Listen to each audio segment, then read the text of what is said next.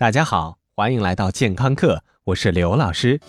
我曾经向朋友抱怨说，现在真的是生活在水深火热里，每天起床第一件事就是拿起手机关掉闹钟，说不定还要盯着手机屏幕看个十分钟。到了办公室，第一件事也是打开电脑，一盯就得盯上一整天。现在怎么样都摆脱不了面前的这些屏幕了。当然，抱怨完之后，被人以各种有病的眼神加以安慰。不如你住到林子里去当山大王吧。路见不平一声吼啊，该出手时就出手，风风火火闯九州啊。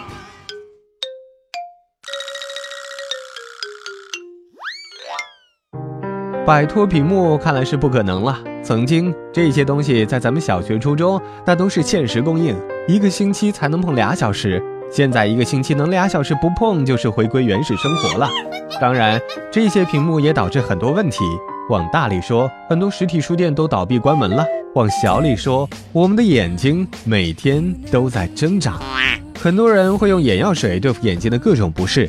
这种温水煮青蛙的蠢办法，只会让你在往后的某一天后悔不已。当然，还有很多高富帅已经先行一步，花大价钱买一副上网专用的防辐射眼镜。我们先不说这眼镜究竟是干嘛用的，刘老师只是很想说，国内的商家一直很喜欢拿辐射说事儿，电磁辐射都快被包装成核辐射了。这种眼镜实际上是以缓解视觉疲劳为初衷，跟辐射没有什么关系。那老师，这种眼镜究竟有没有用呢？我们先来说一说原理。现在很多小朋友从小就从 iPad 玩起，近视未到，电子眼先行。电子眼主要的症状就是眼睛干燥。发明电脑专用眼镜的人希望解决的也就是这个问题。这种眼镜有两个作用：一是把强光刺激降低，二是增加视觉的对比度，还能放大电脑上的字，防止你的眼睛累到忘记眨眼了。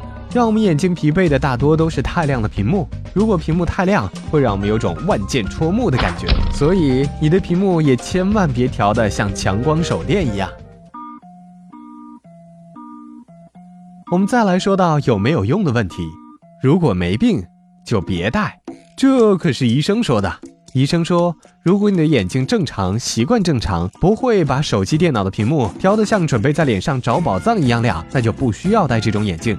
因为眼镜有一个缺点，在你戴上它以后，你的眼球就只会规规矩矩的在镜片的范围内活动，这就限制了眼球的正常活动。正常人戴上眼镜，也正是因为如此，会觉得眼睛更累。当然，如果你是干眼症的患者，这样的一副眼镜还真对你有用了。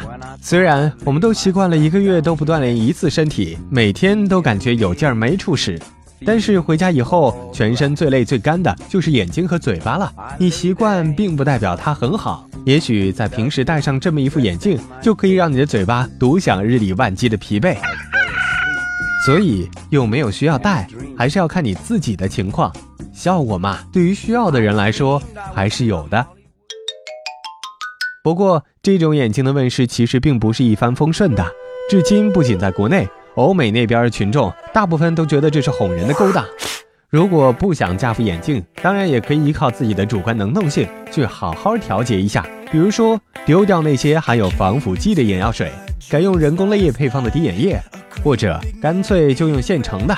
多有意识地眨一眨眼睛，因为在你面对屏幕时，你眨眼的次数会比平时降低两到三倍。眨眼的过程就好像汽车的雨刮器一样，不仅清洁，还润滑。好了，感谢您的收听，回见。